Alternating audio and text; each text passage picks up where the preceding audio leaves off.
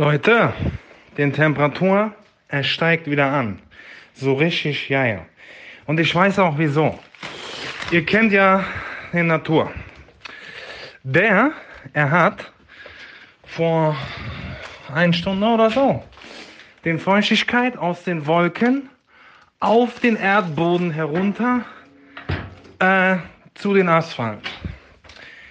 Der Asphalt, er kann den Feuchtigkeit nicht aufnehmen, den Erde auch nicht ganz. Deswegen der Wetter, er nimmt den Feuchtigkeit wieder hoch durch Kondensation. Ihr wisst. Und diesen Kondensation, er erzeugt ein Gas, die aufsteigen bis zu die Wolken zurück. Und diese Gase, sie machen den, ja, einen Geruch, ja. Nur, dass ihr da euch da mal was hinter die Ohren schreibt jetzt. Ja, vielen Dank für die Einschätzung von unserem äh, aufgeschlossenen Außenreporter, der uns hier die Wissenschaftsfacts immer äh, rumbringt. Leute, schreibt euch hinter die Ohren. Der Sommer steht vor der Tür, alle anderen gehen in die Sommerpause. Wir fangen erst richtig an. Da läuft doch Hip-Hop. Jetzt gibt's die neue Folge. Ich bin Basti. Und ich bin Flo. Los geht's. Wir freuen uns drauf. Yeah, yeah.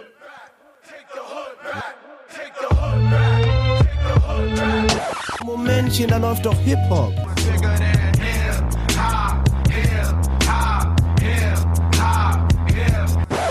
Sagen Sie mal, ist Ihnen sowas eigentlich nicht peinlich? Äh, nö. Ja, Digga, der Sommer steht in the house. Es ist doch jetzt amtliche Sommerwarnung, wurde schon herausgegeben. Haramstufe Rot auf Sonne hat die, hat die Bundesregierung rausgegeben. So heiß ist es schon. Wir sitzen hier wieder drin. Hip-Hop-Welt schläft trotzdem nicht. Deswegen wollen wir gleich mal wieder anfangen. Vielleicht kurz ein Nachtrag zu unserer Bassbox-Allee-Geschichte. Das ist mir nämlich aufgefallen. Da, da fehlen mir noch ein paar Unterschriften vom letzten Mal, Leute. Immer noch. Leute, das müssen wir, das müssen wir fertig kriegen, dass da die Bassbox-Allee in Berlin gegründet wird. Zu, zumal weil jetzt just vor ein paar Tagen die Biggie Smalls Allee oder Avenue in New York äh, enthüllt Stimmt. wurde. Habe ich mitbekommen. Beziehungsweise Mit richtig Tara. Mit richtig Tara. Ich krieg's gerade nicht ganz zusammen. Ich glaube, es ist irgendwie Notorious, Christopher Wallace, B.I.G. Street oder irgendwie sowas. Aber äh, Zieht euch auf jeden Fall mal rein. Das ist auf Instagram und allen anderen Netzwerken zu finden. Das wurde richtig so feierlich eröffnet, Ja, ne? So wie die Amis groß. das gut können. Ja. Und ich dachte mir ganz ehrlich, da müssen wir doch, da müssen wir doch gegenhalten können, oder? Ich meine, es ist schon schwer. Ich habe mir da auch noch mal Gedanken drüber gemacht, wer da so theoretisch in Frage kommen würde bei sowas. Gute Idee. Aber ich habe gerade gedacht, falls unsere Follower nicht so auf Boogie und ähm, die Bassbox Crew abfahren wie wir zwei, Ja. was hättest du für Alternativvorschläge gehabt? Ja, es ist, ist schwer. Also ich finde es tatsächlich schwer, weil gerade Notorious B.I.G. hat ja so ein bisschen, um ihn jetzt als Vergleich zu nehmen, das Standing, dass er sowohl geile Songs gemacht hat, als auch maßgeblich für die Entwicklung Ja, zuständig war. ja. Also die Art, wie man rappt und wie Sachen gezeigt werden. Und da jetzt einen vergleichbaren zu haben in Deutschland ist schwer, weil wir haben viele, die, sage ich mal, Sachen sehr weit nach vorne gebracht haben. Ich meine, wenn ich jetzt an so einen Cool Savage denke, Mhm. völlig klar, dass der mit der Art zu rappen viel nach vorne gebracht hat. Aber die Songs sind jetzt nicht so, dass man, also ich sag mal so, auf jeder Hip-Hop-Party läuft ein Notorious B.I.G.-Song, Ja. aber nicht auf jeder Hip-Hop-Party würde ein Cool? Savage-Song laufen. Ja, weiß ich, was du meinst. ist es schwer. Vielleicht kann man das aber eher so regional sehen, habe ich mir dann gedacht, weil den einen großen für Deutschland haben wir noch nicht, aber wir haben ja unsere unsere Städtecamps. Denke ich mal. auch. Das ist, glaube ich, ein gesunder Ansatz. Ich glaube, das ist ja auch so ein bisschen der, den die Berliner vielleicht gewählt haben, dass sie eben bei sich Bassbox nehmen und nicht ähm, Freundeskreis. Ja. Äh, mir fällt noch so ein bisschen Hafti ein. Der, der benennt sich ja selber gern mal als deutscher Biggie oder ist der Meinung, diese Art zu rappen äh, in seinem Portfolio mit drin zu haben. Äh, vielleicht ja eine kleine Haftbefehlallee oder so. In Offenbach. In Offenbach am Main, ja. Fände ich gut. Also ich könnte mir das auch vorstellen, dass jede, jede Stadt so ein bisschen die Leute nochmal noch mal ehrt, die da wirklich was für gebracht haben. Ich meine, wir sitzen hier in Hamburg und in Hamburg hörst du gefühlt jeden Tag von irgendwelchen Leuten, ey Digga, so wie die Beginner gerappt haben, das war Ja. noch realer Rap. So. Also auch wenn ich mich der Aussage nicht anschließen würde, weiß ich aber, was für ein Standing diese Namen hier in der Stadt haben. So. Und ich Stimmt. glaube, dass das in Stuttgart mit irgendwie Freundeskreis und Afrop oder so nicht anders sein wird. Muss Oder so halt sein, glaube ich auch. in Frankfurt ein Assad oder ein, oder ein Haftbefehl oder so. Könnte man doch mal Heidelberg, machen. Heidelberg mit Torch. Heidelberg. Kannst du auch richtig machen, haben ja. und den Stieber Twins oder so. Also Leute, noch was zum hinter die Ohren schreiben. Äh, man kann da ja auch selber Petitionen einreichen, ne? Man Okay, kann aber- nicht nur unterschreiben dort, man kann sie auch erstellen und einreichen. Dann lass uns doch da mal vielleicht so ein Brainstorming machen, wer, wer am ehesten in welcher Stadt was verdient hätte. Oh, das wäre geil, wenn wir irgendwie so äh, auch von unseren Zuhörern als Beiträge, was weiß ich, die Top drei Deutschrap-Straßen Deutschlands. Stimmt, Ob man die- da mal ein paar Vorschläge Die entstehen könnte. müssen, genau. Ja, ja, ja. Das finde ich gut. Ja, Vielleicht da einfach mal direkt drauf verweisen, wo ihr das tun könntet, weil wir haben ja noch gar keine Eigenwerbung gemacht. Mensch, wir sind schon seit fünf Minuten hier im Podcast drin, haben wir Alarm. nicht drüber gesprochen. Alarm. Marketingabteilung dreht durch. Äh, nee, dann sonst guckt doch mal einfach bei uns auf der Website dldh.podigy.io. Da könnt ihr ganz easy Kommentare schreiben. Ich meine, ihr hört's ja eh gerade schon über irgendwelche Portale, sonst würdet ihr es ja gar nicht hören. Auf YouTube gibt, kann man Kommentare schreiben und auf Insta. im Zweifelsfall, genau, unsere tolle Instagram, Instagram Army, möchte ich fast sagen, mit unseren 50 Abonnenten, die braucht Zuwachs und da kann man auch gut, gut Kommentare schreiben. Da probieren wir auch immer, das so ein bisschen als zusätzliches Informationsmittel zu unseren Folgen zu nutzen. Also, dass da nicht nur irgendwie Promo kommt nach dem Motto, jetzt gibt's eine neue Folge. Die kommt natürlich auch, Leute, keine Sorge. Aber, aber es gibt natürlich auch die Zusatzinfos, dass wir probieren, immer noch Themen so ein bisschen mit Bildmaterial, mit Links zu den jeweiligen Quellen und so zu bestücken. Und das, da kann man gerne auch, auch äh, Genau. Kommentar schreiben oder das zu sagen, wie wie es ist. Ja, wann immer wir solche Aufforderungen raushauen oder generell euch auffordern, Beiträge zu leisten, macht das gerne äh, auf den Seiten, die Basti eben genannt hat. Bei Insta die Posts zur aktuellen Folge, bei YouTube ist es selbsterklärend und auf unserer Seite, auf der Homepage könnt ihr eben auch beim Hören unten drunter Kommentare drunter klatschen. Das wäre doch mal eine nice Idee.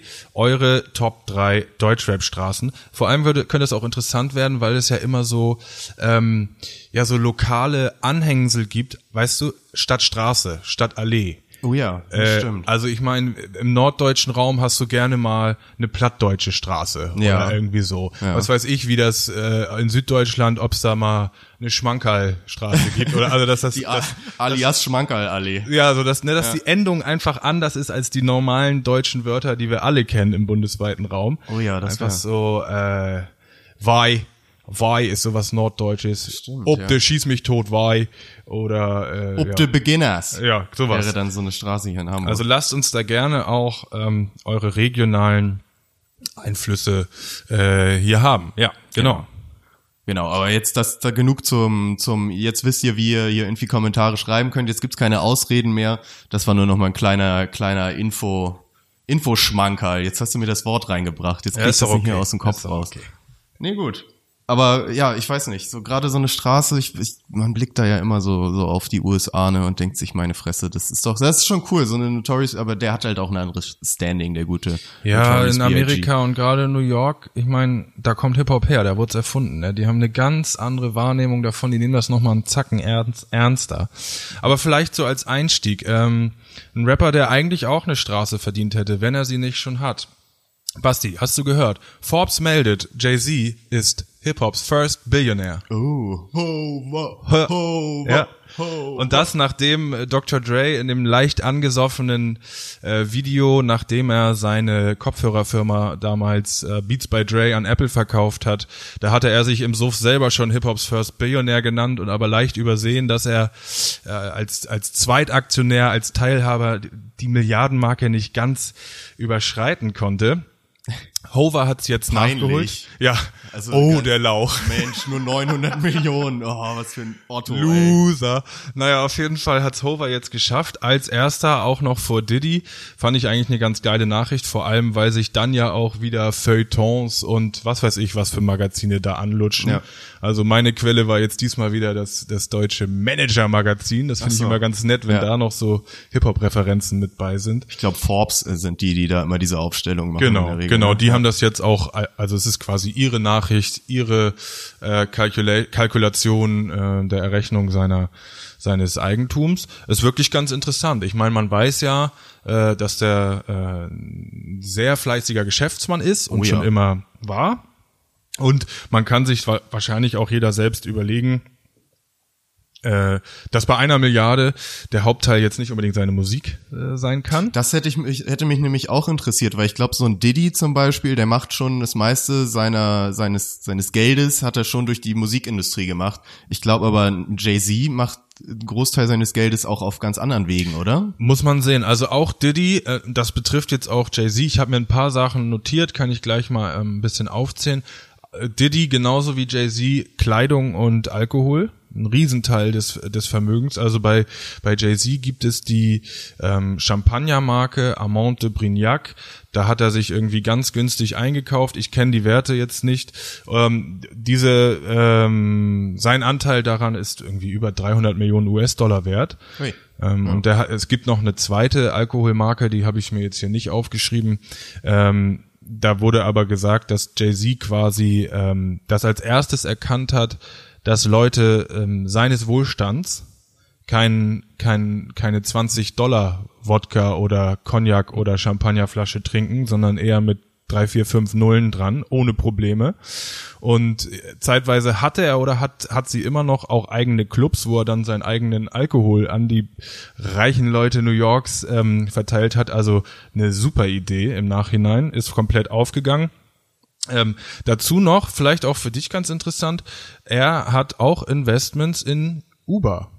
Ha, er ja, das hat, so stand es dort im Manager-Magazin, ähm, drei Millionen Dollar Uber überwiesen, als es noch äh, am Anfang war. Ja, dann das ist jetzt sehr gelohnt haben. Genau, das ist jetzt äh, über 70 Millionen Dollar wert. Ähm, da stand noch die witzige Anekdote, er hätte versucht, dem äh, wie nennt man das, CEO oder Erfinder von Uber, dem hat er drei Millionen überwiesen und dann stand da, er hat versucht auf fünf zu erhöhen, also wahrscheinlich Okay. nochmal zwei nachgeschossen, nur ohne dass das abgesprochen war, sondern halt so aus Eigeninitiative, Mensch, Uber geht bestimmt so ab, lass doch mal statt drei fünf investieren. Die zwei, äh, die Differenz, die hat er zurücküberwiesen bekommen, weil Uber sich zu der Zeit vor Investoren nicht retten konnte. Okay, Das also heißt- sie wollten sein Geld gar nicht. Haben Genau, gesagt, nein, danke, es so, reicht. So danke Jay-Z, aber drei Millionen äh, mehr kriegst du nicht vom Kuchen. Naja, Ja, und macht nicht, und nicht zu vergessen Tidal, ne, das Erfolgsstreaming. Äh, da super Überleitung, Tidal, äh, irgendeiner schwedischen Streaming oder lass, lass es, ich belasse es bei skandinavisch, aber es war auf jeden Fall wie Spotify auch aus Europa eine Streaming Company, die er übernommen hat und dann neu aufgerollt hat als Tidal.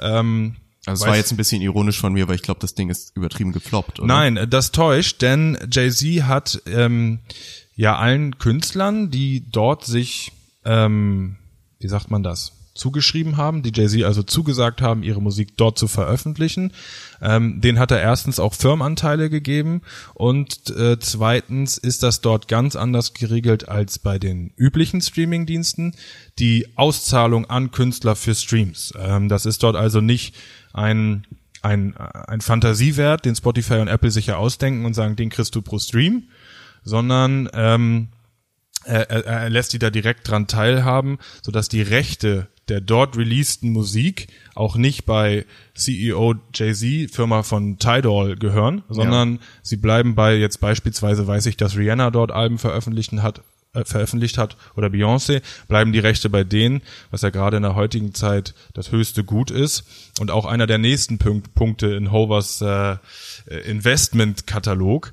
Ähm, er war mal Platten, Chef einer Plattenfirma, die hat er dann verkauft, das war noch zu Def Jam, Def Jam Zeiten. Daraus hat er aber genügend Erfahrung gesammelt, um seine eigene Firma Rock Nation zu gründen. Auch schon wieder ein bisschen her, ne? Das Genau, das schon ein bisschen her, aber Rock Nation weiß ich zum Beispiel auch, hat Büros in Hamburg, ist also in der Musikbranche ganz weit rumgekommen, jetzt gar nicht als Selbst im großen Hamburg sind selbst im großen Hamburg und eben gar nicht als ähm, Plattenfirma, sondern eben das Rundum-Ding. Ne? Ich weiß, Ja. dass die Künstler managen, das Live-Geschäft. Zum Beispiel hat dieser dieser deutsche Booking-Papst, ähm, der Rock am Ring und Rock im Park macht. Ich glaube, ich meine Lieberberg mit Nachnamen Da- da der war, der war ewiger. Selfmade-Booker und hat halt mit seinen Referenzen, diese beiden Festivals, jeden Künstler bekommen, den er wollte. An, dies, an denen ist Rock Nation herangetreten und hat gesagt, sag mal, könntest du dir nicht vorstellen, für uns Repräsentant von Rock Nation Germany zu sein? Und zu dem Deal ist es gekommen. Ähm, der Lieberberg ist, glaube ich, immer noch mit eigenem Namen unterwegs. Also der, bei Rock am Ring steht ja jetzt nirgendwo Rock Nation, sponsert bei Jay-Z oder Nee, so. klar, ja. Aber das Das zeigt eben wirklich, was für Moves er macht, weshalb diese Firmen und seine Anteile immer mehr wert werden. Ja, der Rubel rollt für den, ne? Der Rubel Also da- rollt unfassbar. Kunstsammlung wird noch genannt, äh, Anteile am eigenen Musikkatalog von fast 100 Millionen US-Dollar. ist auch so ein schönes Beispiel für, wenn du schon, wenn du viel Geld hast und nicht ganz auf den Kopf gefallen bist, ist es fast schwer, da nicht noch wesentlich mehr Geld draus zu machen. Also Ja. gerade dieses, dass er da schon in so einer Bereich drin ist, dass er halt jetzt auch ein Wodka für 1000 Euro herstellen Genau, kann ja. und das wird ihm auch aus den Händen Und das wird ihn aus den gerissen Händen gerissen. Also ich finde auch, so ein bisschen zeigt das, ähm, was der für, ein, für eine Selbstüberzeugung hat, so auf, auf, wie sagt man das, früh auf schnelle Pferde zu setzen. Oder die, Der Ja. Spruch fällt mir jetzt nicht genau ein, das war jetzt falsch, aber Aufs richtige Pferd zu setzen. Aufs richtige Pferd zu So, setzen. Uber, Tidal, wie du sagst, man hat gar nicht mitbekommen, ist das jetzt erfolgreich geworden oder ein Flop? Ich glaube ehrlich gesagt, es ist ein Flop. Also gerade gerade Tidal aber oder Tidal, aber ich, ich weiß es nicht. Ich habe noch nie von irgendjemandem gehört, dass dass er Tidal benutzt oder Tidal oder wie es Nein. heißt. Und ich weiß auch, dass es im, im Comedy auch gerne mal so eine Art Running Gag ist. Tidal. Also wenn du der eine Tidal Tidal Nutzer bist, schreib's uns Ja, mal. in- lass es uns gerne hin. wissen. Lass es uns wissen, dass es euch wirklich gibt, euch Tidal Hörer. Vielleicht haben ein paar andere neben mir auch damals beim ähm, beim, beim, beim, beim, beim vorletzten Kanye West Album äh, Pablo, irgendwas mit Pablo John, äh, schieß mich tot. Das hat Jay-Z kurzfristig geschafft, dass äh, Kanye das eine Woche oder zwei exklusiv auf, Tidal hatte. Oh ja, ich erinnere mich. Und dann ja. haben, war ich einer der Dämlichen, der dann dafür einen, einen Probemonat Ach, hat's. Und wie war's hat. so? Wie war das? haben war die dann wack. auch nur zehn Künstler gehabt? Die, Nee, die, also das Ding ist halt, die haben Rihanna und dann sehr viel.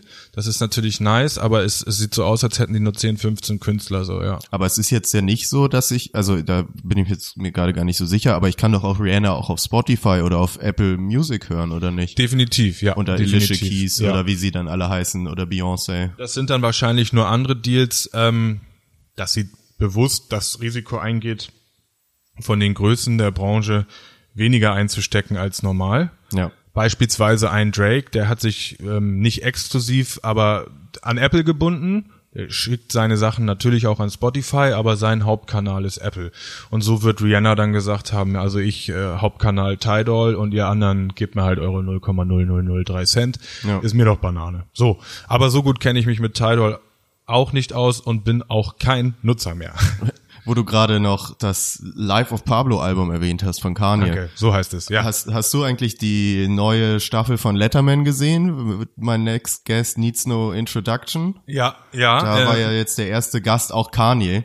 Genau, also ich wollte gerade sagen, die ganze Staffel habe ich nicht gesehen, aber äh, ja, als der Trailer rauskam, dass Kanye da eine Stunde lang zum Interview zu Gast ist, sofort reinge Genau. auf Lunge reingesaugt. Genau, kurze Erklärung vielleicht für alle da draußen, die es jetzt davon noch nichts gehört haben. David Letterman, legendärer Late-Night-Host aus den USA, hat jetzt nach seiner Karriere angefangen, so eine Art Interviewreihe über Netflix zu veröffentlichen, wo er sich immer mit hochkarätigen Gästen zusammensetzt und eine halbe, dreiviertel Stunde einfach quatscht mit dem Namen halt mein, mein Next Guest Needs No Introduction, also nach dem Motto, Weil das eben Gäste von so einem Kaliber Genau, sind. weil ne? sie von so einem Kaliber sind, dass man sie nicht mal mehr ankündigen muss, weil in der ersten Staffel war dann Barack Obama war da, äh, wer war noch da? George Clooney war Jay-Z. da. Jay-Z war da, genau. Also da schon ganz interessant. Und jetzt zur neuen Staffel war jetzt der erste Gast Kanye West und hat da auch ein bisschen aus seinem Leben erzählt, beziehungsweise ja mit Letterman einfach drüber gequatscht.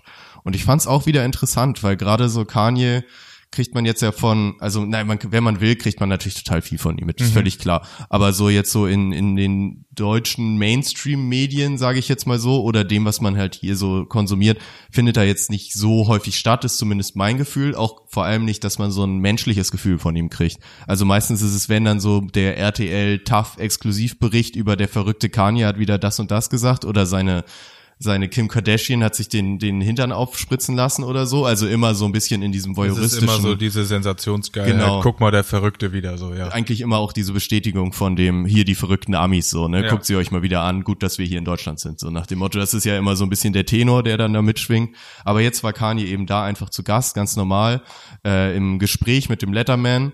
Und ich fand, das kam echt sympathisch rüber und ich fand, man hat nochmal ein gutes Gefühl als jemand, der jetzt nicht so tief sich mit Kanye bisher beschäftigt hat, vor allem nicht auf, auf menschlicher Basis so gesehen, hat man echt nochmal ein cooles cooles, coolen Einblick davon bekommen, auch warum er so ist, wie er ist, finde ich. Also Ja. das war nochmal interessant, dass er dann halt so viel über seinen seinen Lebensweg erzählt hat, mit zeitweise in China gelebt und so und dort aufgewachsen.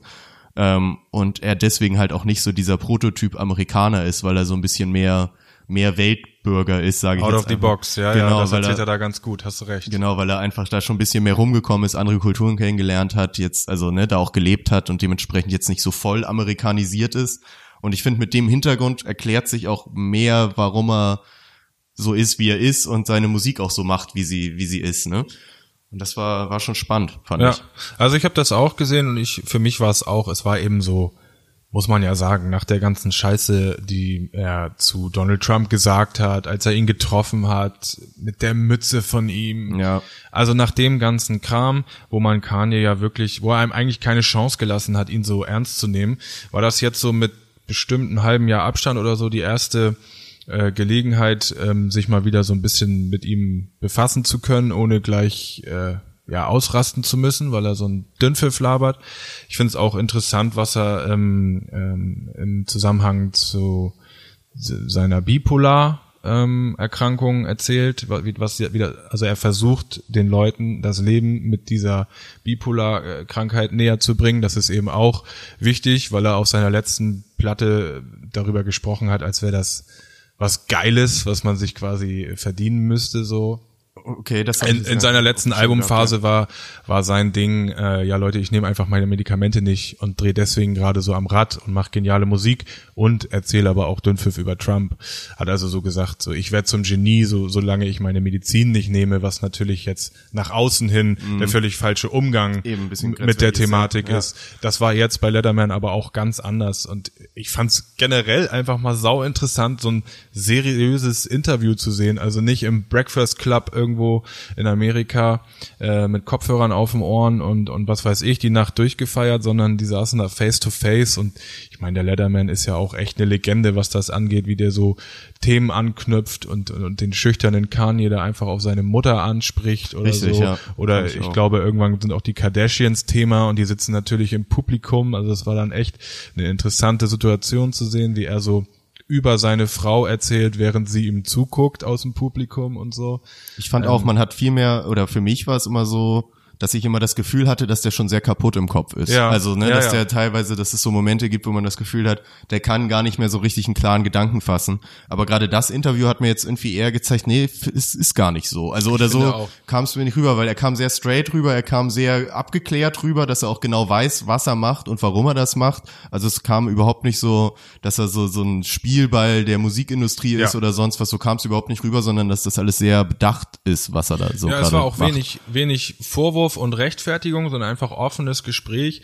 Also man hat tatsächlich, das sagt man immer so, so ein bisschen so eine menschliche Seite gesehen, sehen können. Ja. ja. Hat er den Markus Lanz rausgeholt und da mal so ein bisschen die menschliche Seite Sag mal. Kanye, wie ist das mit dem Hibbly Hop? Genau. Ja, muss man Und sagen, der Letterman, der ist ja locker über 60, oder? Was Ja. meinst du? Ja. Hatte natürlich auch so ein paar Papa-Ansätze, Oh wenn ja, es voll. um die Musik und so ging. Also auch sehr interessant und lustig.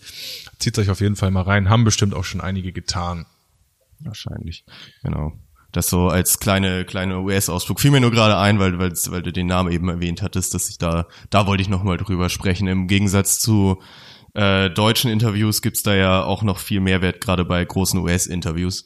Wenn Du ich sagst mich, es, ja. Also teilweise gerade jetzt so bei der deutschen Geschichte habe ich manchmal echt das Gefühl, dass sich irgendwie unsere aktuelle Regierung und Deutschrap ein Wettlaufen leisten, wer die beschissensten Aussagen im Interviews gibt. Die und, und, so. Fußballer nach dem Fußballspiel. Und Fußball, ja, die drei, die sind so alle, kämpfen gerade gegeneinander ge- um, um die, den Bullshit Award irgendwie, habe ich das Gefühl. Also Ja. wie viele Schwachsinns-Verschwörungstheorien scheiße ich gerade irgendwie im deutschen Weltmeisterschaft in Phrasendrescherei. Ja, also meine Fresse, ey, das ist echt, ist echt ganz schlimm. Ich will auch gar nicht so auf ein Einzelnes eingehen, weil ich das gerade so überall, also so viel, je, gefühlt jede Woche kommt wieder eine neue Zusammenschnitt von Bullshit-Aussagen von irgendwelchen deutschen Rappern in, in Interviews, so in vielen, safe. Also ich habe unter der Woche auch wieder ähm, viel gesehen, ähm, beispielsweise Leon Lovelock, den wir hier auch schon mal positiv erwähnt haben, im Talk mit Ali Boumaier, ein erster Output nach der ganzen Bushido-Dramaturgie. Äh, und dann äh, erwähnt Leon Lovelock in dem Interview, dass er doch tatsächlich kri bisschen kritisiert dafür wird, dass das so wirkt, als würde er so auf Buddy tun mit Ja. allen Rappern, die er interviewt. Ja. Und dann ist seine Rechtfertigung, also äh, sein Ansatz im Leben ist es ja, po positive Vibes zu verbreiten. Und deswegen ist das nicht auf Buddy tun, sondern er ist einfach positiv. Also ein Zitat war, äh, ich versuche positive Vibes zu verbreiten Und wir gönnen einfach nur nicht. und mir wird vorgeworfen, zu positiv zu sein. Ja, ja. Also okay, Bro.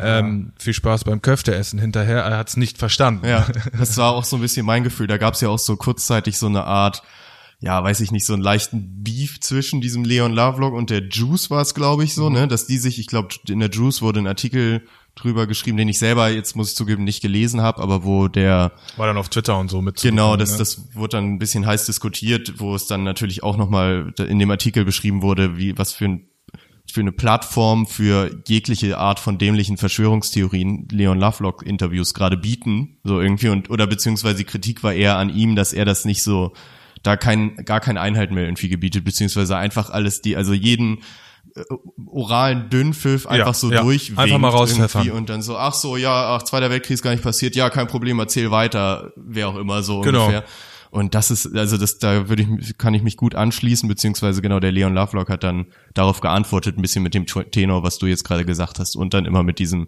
guten alten, was man so gerne im, im deutschen Rap hört, wir gönnen einfach nicht. Man Ja. gönnt ja einfach nicht und Alle deswegen muss Hater. man es haten.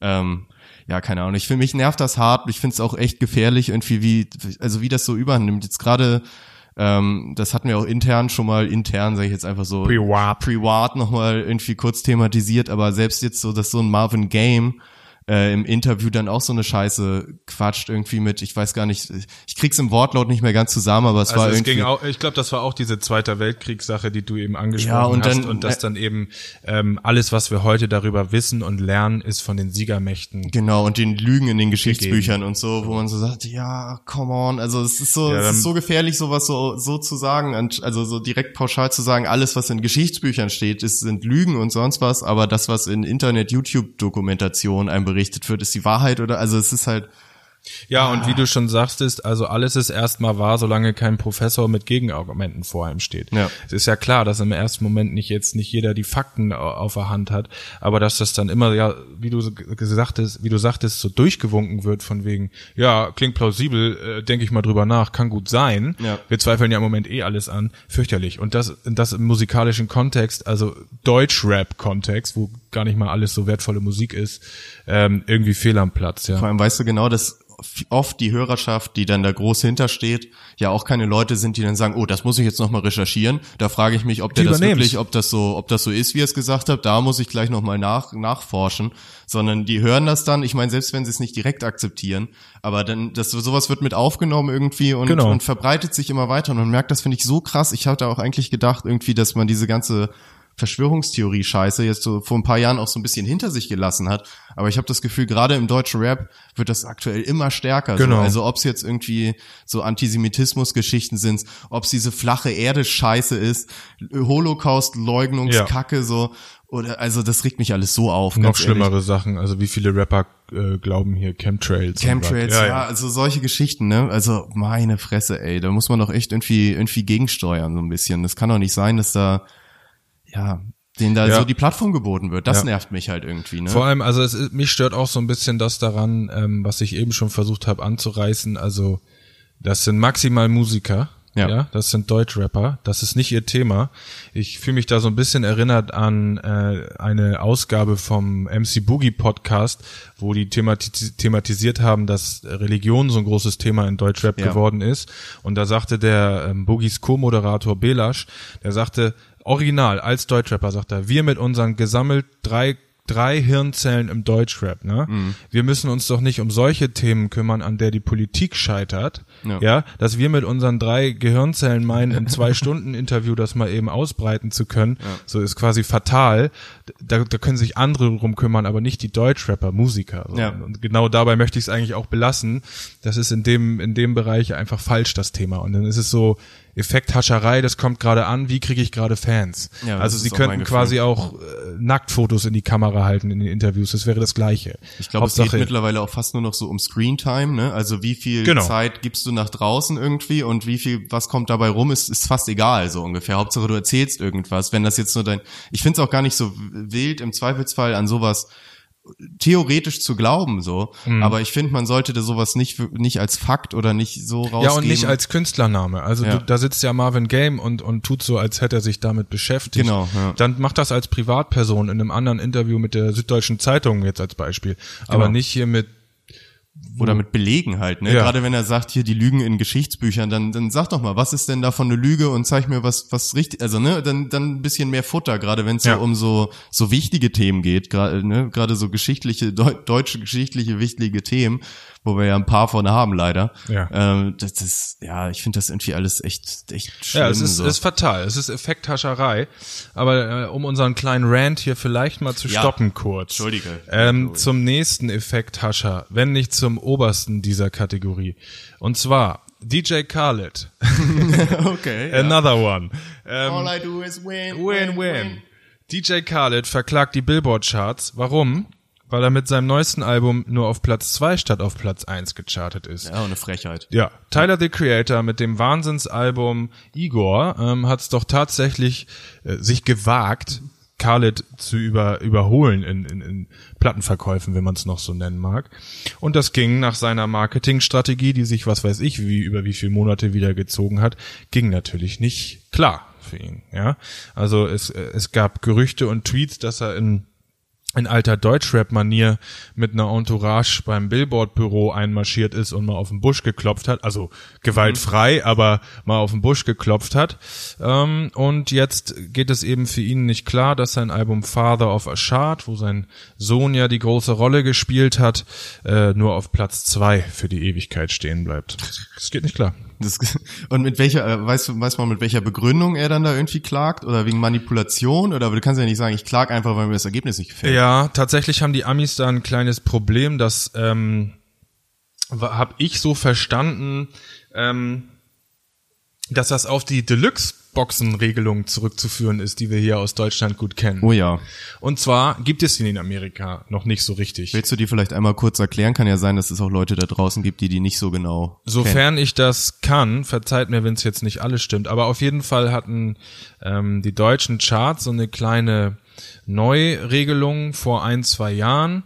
Äh, und zwar wurde das schon wieder eingedämmt, aber es ist so, dass ähm, wenn du als Künstler deine Musik ähm, in einer Deluxe-Box verkaufst, sprich mit Mehrwert neben der Musik, ähm, dann zählt auch ein Großteil dieses Mehrwertes, T-Shirt, Schlüsselanhänger, Grinder, äh, was es da alles gibt, ähm, als Plattenverkauf. Man, es wird also der, Wirt, der Wert der Deluxe-Box genommen und nicht ähm, die eine CD gerechnet, die da mit drin steckt. Also als Beispiel, wenn die normal, das normale Album 20 Euro kostet und die Deluxe-Box kostet 40. Euro, dann gilt die Delu ein Verkauf der Deluxe-Box so wie zwei Albumverkäufe. Genau.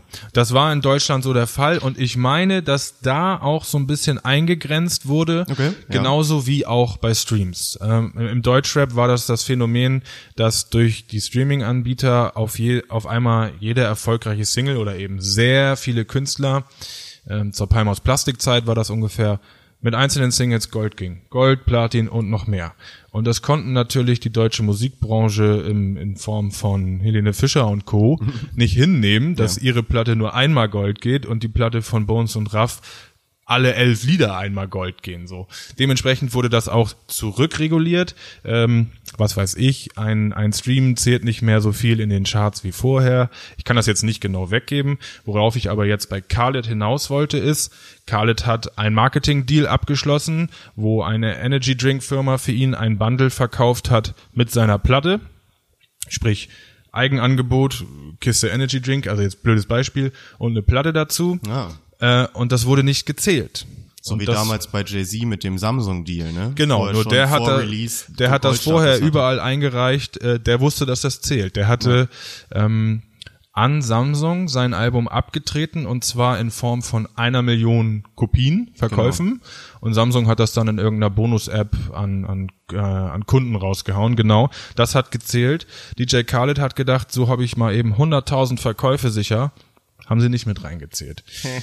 Und in Anbetracht der Tatsache, dass die Differenz zwischen Tyler the Creator und DJ Khaled in Anführungszeichen nur 28.000 Einheiten mh, bemisst, ist das natürlich auch blöd für ihn. So, ja. Er hätte also mit guten 70.000 Vorsprung gewonnen. Nur dass dieser Move jetzt am Ende das nicht akzeptieren zu können, dass die Regeln so sind, wie sie sind und man vielleicht einen Fehler gemacht hat, das finde ich völlig armselig. Ja. Ja, ja, das stimmt. Aber ich finde sowieso, also DJ Khaled ist für mich wirklich einer der unsympathischsten Menschen in dieser gesamten Musikindustrie, muss ich ehrlich zugeben. Also ich habe mich auch immer so ein bisschen probiert, noch weiter so jetzt auch hier für für unsere Geschichten hier und so mal mehr mit dem zu beschäftigen. Hatte ihn dann auch bei Instagram irgendwie gefollowt und mir seine Stories immer angeguckt. Und meine Fresse, ich glaube nach einer Woche habe ich das alles wieder ausgemacht, weil der Typ mir so auf den Sack Ja. gegangen ist. Also Ja, es ja. ist so, ich glaube, du musst so drauf sein, um halt mit der Art, wie er sein Business macht und wie er auch so erfolgreich geworden ist. Das, das setzt das voraus, dass man halt auch irgendwie so ein abgebrühtes Arschloch ist und so und halt wirklich nur an seinen eigenen Vorteil denkt und das sprüht er ja 24-7 aus. So. Also Ja, that's the auch, motto. auch, auch wie er mit jedem in seinem Umfeld umgeht und so, das ist alles irgendwie so echt unangenehm irgendwie. Ja. Und ja, keine Ahnung, deswegen, das reiht sich für mich ganz gut ein in mein Bild von DJ Khaled, dass er sich da jetzt so ein bisschen so einen kleinen Bitch-Move macht. Vor allem, Ja. weil ich habe das Album jetzt nicht gehört, aber gerade das Igor-Album von Tyler, the Creator, ist auch ein Hammer-Album. Also das höre ich immer noch rauf und hoch, seitdem es released wurde. Deswegen finde ich jetzt nicht schlecht, dass das auf Platz eins ist. Würde ich sagen, an dieser Stelle ähm, einmal Querverweis an die Playlist. Wie, ist das der Titeltrack, den ich jetzt vom Igor-Album in die Playlist packen möchte, der mit dem interessanten Video, Basti? Du weißt. Nein, das ist nicht der Titeltrack, sondern der Track Earthquake ist es So, wahrscheinlich. der ist das nämlich. Der geht hiermit direkt in unsere Podcast-Playlist mit dem schönen Namen Da läuft doch Hip-Hop. Ihr wisst nach unseren äh, nach unseren Erklärungen in den letzten Folgen wisst ihr, wie ihr sie finden könnt. Genau. Zieht's euch mal rein. Auch äh, nach dieser Ausgabe wieder ein paar Updates.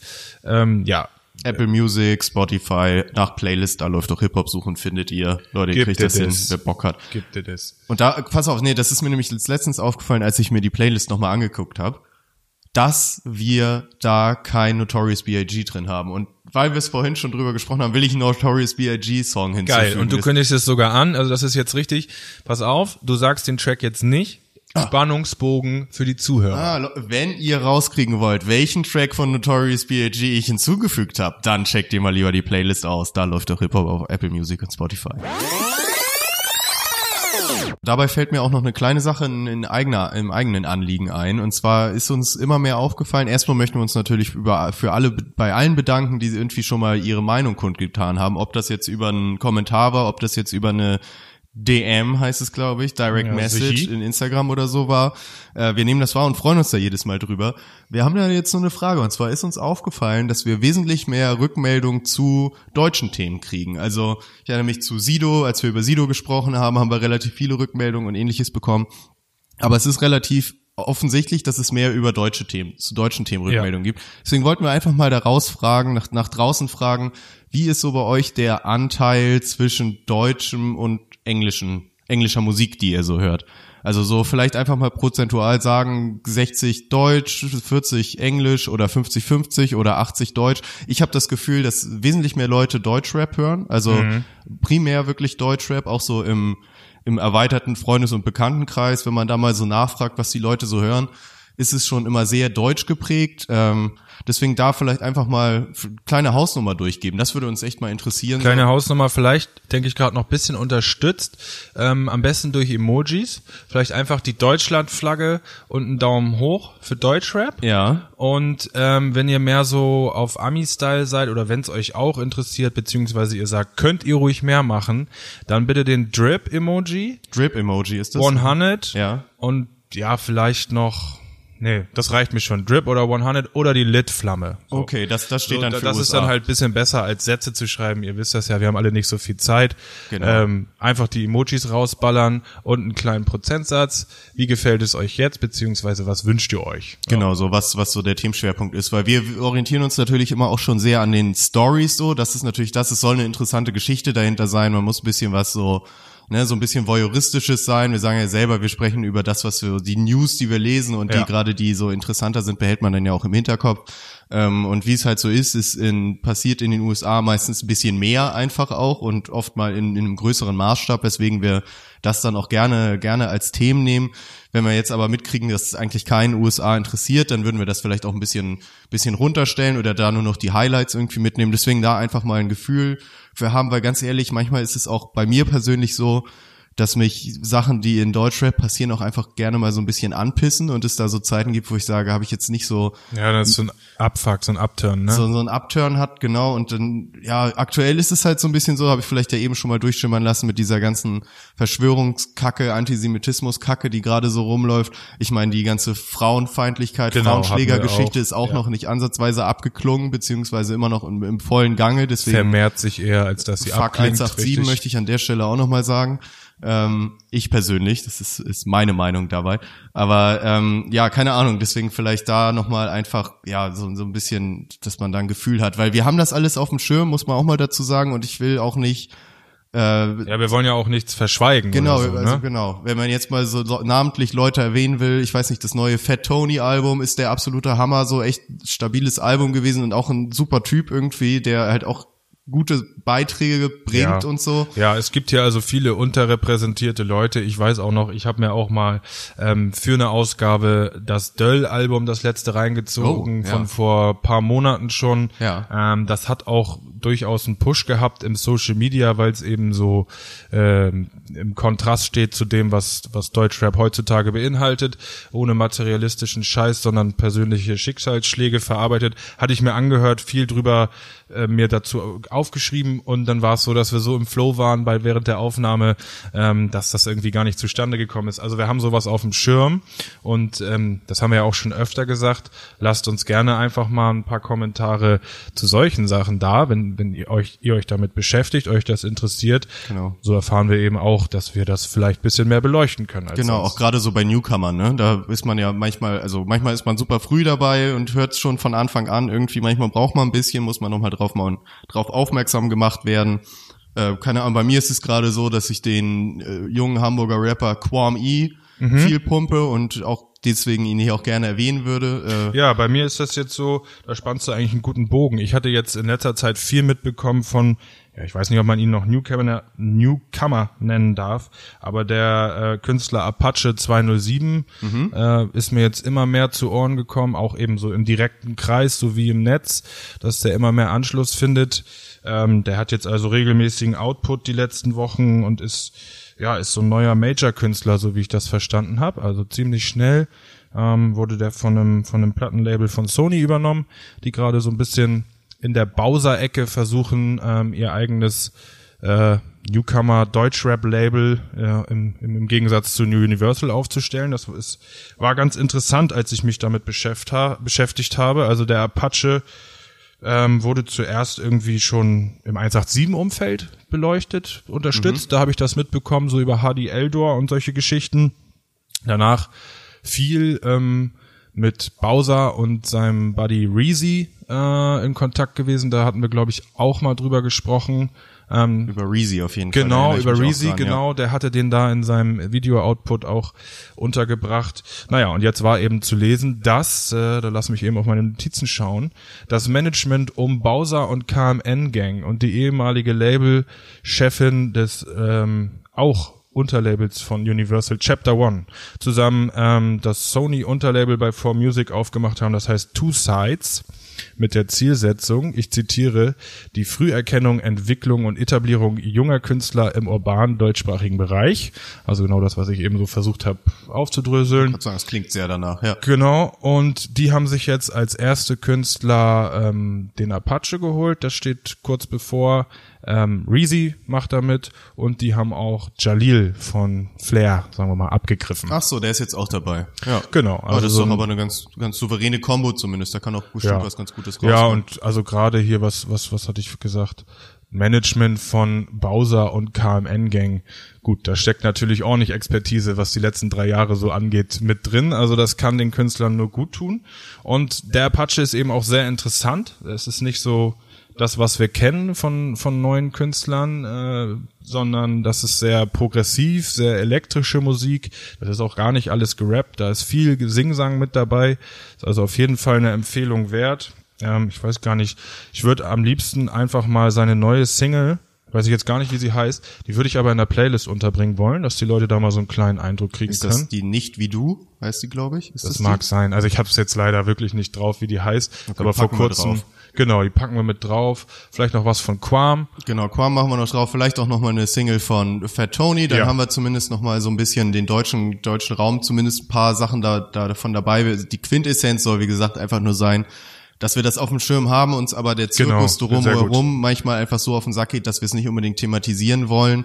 Äh, und ich dann auch gerade Leuten, die einfach nur Dünnschiff, Dünnpfiff von sich geben, nicht unbedingt noch in Anführungsstrichen featuren möchte, dass man das einfach nochmal wiedergibt, sondern das dann auch einfach ein bisschen ignoriert und oder mal sagen, dass die Leute Scheiße erzählen. Ja. Ähm, genau, deswegen vielleicht das einmal dazu, dass man da in dem, im deutschen Raum auch gerne nochmal auf, auf Anregungen von außen heiß ist. Also auf Ja. eure Anregungen Sehr gerne, genau. Und wir haben das auf dem Schirm. Wir, äh, wir wollen es nur, ja, wir wollten es jetzt nicht unter den Tisch kehren. Ne? Eben, genau. Genau. Ja, vielleicht ähm, zum Abschluss habe ich noch mal ein kleines Update ähm, zu unserem, ja, ich möchte ihn schon fast Podcast äh, Veteran oder oder Vorbild nennen. Es dreht sich natürlich um MC Boogie. Der, der darf in keiner Folge fehlen bei uns. Es tut mir leid, Leute, aber er erreicht im Rekordtempo, wie ihr ja durch uns mitbekommen habt, schon wieder neue Höhen. Und zwar kommt nach seinen TV Straßensound Interviews, MTV-Formaten und dem Podcast jetzt die Boogie Late Night Show live auf Deutschland-Tournee im, Nein, im Oktober gut. 2019. Oh, das wusste ich ja noch gar nicht, da freue ich mich. Da wollte ich auch eventuell, da muss ich nochmal beim Geschäftsführer anfragen, ob wir unsere Podcast-interne Weihnachtsfeier vielleicht nicht dieses Jahr vorziehen könnten. Oh ja. Auf der Boogie Late Night Show. Das müssen wir aber mal intern besprechen. Richtig, ja. Auf jeden Fall wurde die mir vom ähm, Ticket-Großhändler Deutschlands äh, in der App freiwillig angeboten. Äh, wie gesagt, im Oktober ist er in mehreren deutschen Städten unterwegs. Das wird wie folgt beworben. Und zwar gibt Boogie da die berüchtigten Boogie-Anekdoten-Preis auf der Livebühne und empfängt dabei noch Gäste aus der Szene, die sich dann wahrscheinlich jeweils nach der Stadt äh, orientieren. Da wissen wir ja schon, dass wir in Hamburg mit 8-4 rechnen können. Die haben sich ja super verstanden. So auf, was, mit ja. auf den Kiez-Touren bisher. Ja. Nee, Hammer. Da freue ich mich richtig drauf. Boogie als Late-Night-Host finde ich, finde ich eine geile Idee, so. Also bin ich echt mal gespannt. Der wird ja auch immer eloquenter irgendwie, also dass man auch richtig merkt, dass er jetzt nicht mehr so, man merkt ihm schon an, dass er sich dabei auch gerne mal zwischen drei und zehn Joints reinpfeift Genau. irgendwie. Aber mittlerweile wirkt er nicht mehr ganz so, ganz so langsam im Kopf. Genau, es er hat so ein Mojo wirkte. gefunden. Ich Ja. finde auch. Mittlerweile ist er so ein richtig fähiger Showhost. Also da, ähm, ja, wollen wir doch mal sehen, was da auf uns zukommt. Ja, Hammer, ey. Richtig gut. Ich hätte sonst auch noch eine kleine Geschichte aus den USA und zwar geht's da, da können wir mal ein bisschen unsere, unsere Zeitreisemaschine aktivieren und zwar geht's da eigentlich um eine Thematik, die schon sehr lange zurückliegt und zwar geht's um die zwei Weltstars, um das mit Thomas Gottschalk Sprache zu sagen. Die Weltstars Madonna und Tupac. Oh, ah, mein Lieber. Mein, Ja. mein Lieber, hallo, Freunde. So, da muss man nämlich aufpassen, denn die zwei hatten ja mal ein kleines Techtelmechtel. Ja, wer, wer, das, ja, ja. wer, wer sich da erinnern kann, beziehungsweise gut, wer sich da erinnern kann, ist ja auch schon ein bisschen Ist ganz schön älter. alt. Aber deswegen sage ich es euch nochmal. Ich muss ehrlich sagen, dass es mir gar nicht so bewusst war, als ich das mitbekommen habe. Auf jeden Fall ist jetzt die, der Punkt so, dass Madonna einen großen Rechtsstreit verloren hat gegen, ich glaube, wahrscheinlich die Mutter von Tupac Ja, oder deren äh, Management oder ähnliches. Auf jeden Fall geht es da um die Versteigerung von den Vermächtnissen von, von Tupac. Unter anderem ist dabei nämlich ein Schlussmachbrief mit aus dem Knast, den Tupac an Madonna geschrieben hat, wie er mit ihr Schluss gemacht hat. Geil. Beziehungsweise ja, es ist, es wird als Liebesbrief verkauft, es ist aber ja, es ist, es ist so ein, es Erklärung ist der so ein Trennung. Schlussmachbrief, so Ja, irgendwie, ja. genau, also, und das Interessante ist, dass der, fast der gesamte Brief öffentlich einsichtlich ist, also, ich habe ihn mir auch durchgelesen, es gibt nur einen ganz kleinen Bereich, der geschwärzt ist, sonst kann man alles lesen, ich packe euch den auch schon dann bei uns auf die Instagram-Seite, dann könnt ihr ihn da euch auch nochmal angucken, ist nämlich echt ganz interessant, weil, ähm, erstens Tupac super eloquent da redet, also so, also es ist wirklich wie so ein richtiger, richtiger Brief, sage Ja, ich mal so. ja. Also man würde ja mehr erwarten, dass Tupac da wesentlich mehr Slang und nach dem Motto, ey, Alter, so jetzt kein Bock mehr oder so, das, das, das also so eine Art von Wortwahl nutzt, aber es ist so, es ist richtig eloquent äh, rübergebracht und unter anderem äh, auch total ehrlich. Also du merkst total, dass er erzählt dann sowas von, dass ihn das total geschockt hat, als Madonna irgendwie öffentlich gesagt hat, dass sie jetzt alle Rapper zu anständigen Typen machen will, so ungefähr.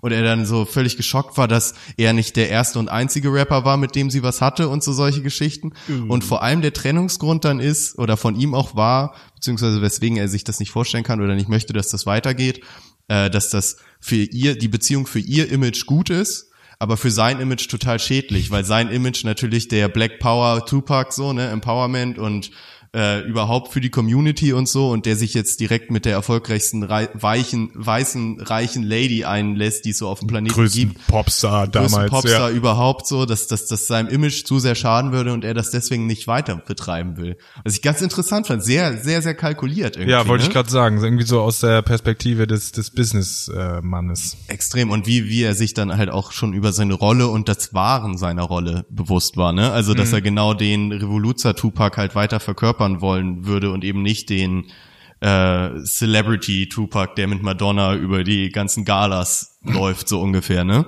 Was, was ja auch ein Weg gewesen wäre, theoretisch für ihn, aber er halt immer in seinem Thug Life Ding unterwegs war. Ja, das war, das war der Stil. Und, und das, ähm, gab es jetzt zu ersteigern? Was war nochmal der Punkt? Es wird Madonna? versteigert. Ja, und, Und das wollte, hat sie versucht, Madonna wollte es unterbinden und hat jetzt wohl scheinbar den Rechtsstreit verloren, wodurch es jetzt versteigert wird. Also Leute, ihr könnt Ja, geil. könnt's ersteigern, wenn ihr Bock habt. Ich bin mal gespannt, was das dann am Ende für einen Wert kriegt. Wahrscheinlich nicht den kleinsten. Nö, so nö, nö. Ähm, kann man wohl ersteigern. Ich habe mich jetzt nicht informiert, wo genau man den ersteigern kann, aber ich denke mal, das wird auch nur für eine Handvoll unserer Zuhörer interessant sein, wenn überhaupt. Ähm, aber fand ich ganz interessant so, vor allem die die Beweggründe dahinter und dass die halt da so ein so eine sehr äh, ja erwachsene Beziehung haben, Mhm. sage ich jetzt mal, oder ja hatte hatte mich halt ein bisschen überrascht, dass ich hätte gedacht, dass das alles ein bisschen Ja, die waren natürlich damals, ich glaube, das war so, jetzt grob gesagt, Ende der 90er. Was meinst du? wahrscheinlich würde ich Mhm. jetzt auch sagen, ja. Die waren ja beide ähm, ihrer Zeit sehr weit voraus. Meinungstechnisch, aber auch musikalisch. Also Madonna hat ja schon zum Karrierebeginn, lass mich lügen, in den 80ern Frauenpower ausgestrahlt wie keine andere. Ja. Tupac war ähm, durch seine Mutter, die ja bei den Black Panthers war, also auch weit mehr als Gangster aus New York, sondern ähm, er war literarisch ziemlich bewandert, was ich so weiß. Ich glaube, seine Mutter hat ihm da hat da sehr viel Wert drauf gele gelegt, dass er so die richtigen Bücher gelesen hat. Ähm, also jetzt neben, es ging gar nicht so um Schulbildung, sondern eben so das, was er von seiner Mutter mitbekommen hat. Das ist auch so ein bisschen, weshalb er, glaube ich, gut Briefe schreiben kann. So. Dann kann ich mir auch vorstellen. Texte ja. schreiben, Briefe schreiben, ja. Ja gut, dass er literarisch jetzt nicht so nicht schlecht drauf war, das merkt man ja auch Das an einigen seiner Texten. Ich, ich finde auch immer noch am ein, also am, am schlüssigsten die die Erklärung, dass er einfach, ähm, wie sagt man noch, nicht paranoid, sondern dieses mit verschiedenen Persönlichkeiten. Ich finde, das gerade, wenn man sich mit ihm so ein bisschen aus, wie heißt Das ist denn? auch die Bipolarität. Sch- Schizophren. Schizophrenie Schizo- und- ja, genau, genau. Schizophrenität. Ähm, das habe ich immer das Gefühl bei ihm, weil dann hast du den einen Song, wo er so komplett der Revoluzer Gangster-Typ ist, dann hast du den nächsten Song, wo er voll politisch ist, dann hast du wieder was Ja. anderes, wo er der lustige Party-Tupac ist und so. Also wo man schon merkt, der scheint immer in unterschiedlichen Rollen drin zu sein. Aber gut, jetzt kann man da eh nicht mehr viel analysieren. Das, das Nee, Thema ich ist aber geschlossen. interessant. Also dann, äh, den würde ich ja auch gerne mal lesen dann. Ja, geil. Genau, ich, ich packe ihn euch auf die Instagram-Seite, da werdet ihr ihn finden, falls ihr ihn selber nochmal sehen wollt. Es ist ganz, ganz interessant, da einmal drüber zu gucken, wie die dann so genau miteinander gesprochen hatten. Ja. Ne? Mhm. Und äh, was mir gerade noch einfällt, wir waren ja, das Thema der Folge ist ja Sommer. Richtig. Und was mit dem Sommer auch immer passiert, ist, dass die sportlichen Wettbewerbe aufhören. Ja. Ja, und wir als große Sportfans sind dort natürlich traurig drüber. Wir sind da natürlich traurig drüber. Hierzu aber noch ein kleines Update und gute Neuigkeiten. Der Drake Curse ist gebrochen. der Drakers, ihr kennt ihn wahrscheinlich alle von Folge 4 vom Da läuft doch Hip-Hop-Podcast. So, genau, da habe ich ihn noch übersetzt, heute nicht. Ähm, das, das kanadische Basketballteam von Drake, von dem er also Fan ist und weltweiter Markenbotschafter, hat den NBA Championship gewonnen, womit ja also das Nonplusultra des Drake-Curse irgendwie gebrochen wurde. Weil das auch sein Team war. das dann. ist sein Ja. Team, der, der hat da einen Posten bei denen, der sitzt in der ersten Reihe. Ach, das Die- war auch so ein großes Ding, dass jetzt eine kanadische, sorry, ich, ich bin Ja, nee, gar keine ja, Ahnung, ja. aber dass ein kanadisches Team in der NBA überhaupt mitspielt, war glaube ich schon ein großes Ding. Genau, und die es gibt nur eins. Gewonnen, ne? Richtig, okay. ja. ja. Es gibt nur ein Team, die waren zum ersten Mal jetzt im Finale und haben es auch noch gewonnen gegen den großen Favoriten. Also Wahnsinns-Party zurzeit in Kanada und äh, für Drake eben auch. Drake, geil wie er ist, feiert das natürlich wie? Mit zwei neuen Tracks am nächsten Morgen. Ach, okay, ach daher kam das So am dann. Abend gesagt, jo, wir haben gewonnen, morgen früh zwei neue Lieder von mir. Ab geht Luzi. Ich habe nur so ein, das habe ich, ich weiß nicht, ich glaube, habe aus Twi- auf Twitter gesehen, so eine Aufnahme davon, wo man sieht, wie Drake dann aus dem Stadion geht und man irgendwie das so kommentiert wurde mit Drake geht, geht Es aus dem so, Stadion, als ja. hätte er selber mitgespielt und gibt noch Leuten so die Hand und so. Also Genau. es sieht wirklich so aus, als wäre ein Spieler, der gerade vom Feld geht. Das Dadurch, dass. Drake eine, eine, eine, einen offiziellen Posten bei diesem Verein bekleidet, wenn man das so nennen mag, ähm, ist er eben, wird ihm erlaubt, sich bei den Spielern aufzuhalten, Ach so. sofort aufs Feld zu gehen, denen die Hand zu schütteln, pipapo, und dieses Meme ist wirklich, äh, ja, he, he went off the, he went off the pitch as he played 40 minutes. Ja, genau ja, es so ist so geil. Und dann wie so ein erschöpfter Spieler, der nur noch gerade noch so ein paar Hände von Fans abschlagen kann Schnell und dann aber ab unter die Dusche möchte. ja, ja, super geil, habe ich auch gesehen. Richtig gut. Ja, das ist auch gut. Also gerade für die für das kanadische Team als auch für Drake, dass sein sein Curse jetzt endlich gebrochen ist, dann kann doch Drake schön in den Sommer starten, oder? Genau so sieht's aus. Ab in den Urlaub mit Titel. Also ich glaube, er, er zählt sich auch als Sieger dazu.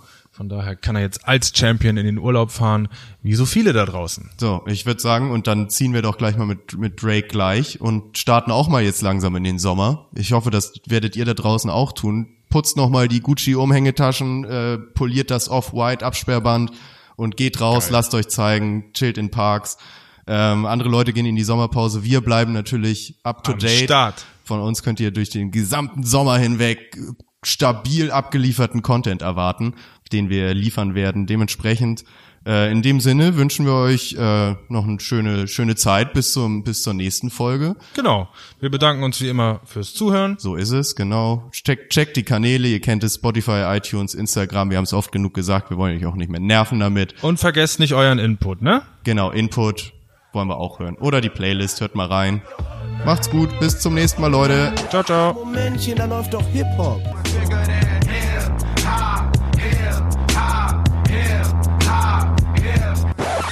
Sagen Sie mal, ist Ihnen sowas eigentlich nicht peinlich? Äh, nö.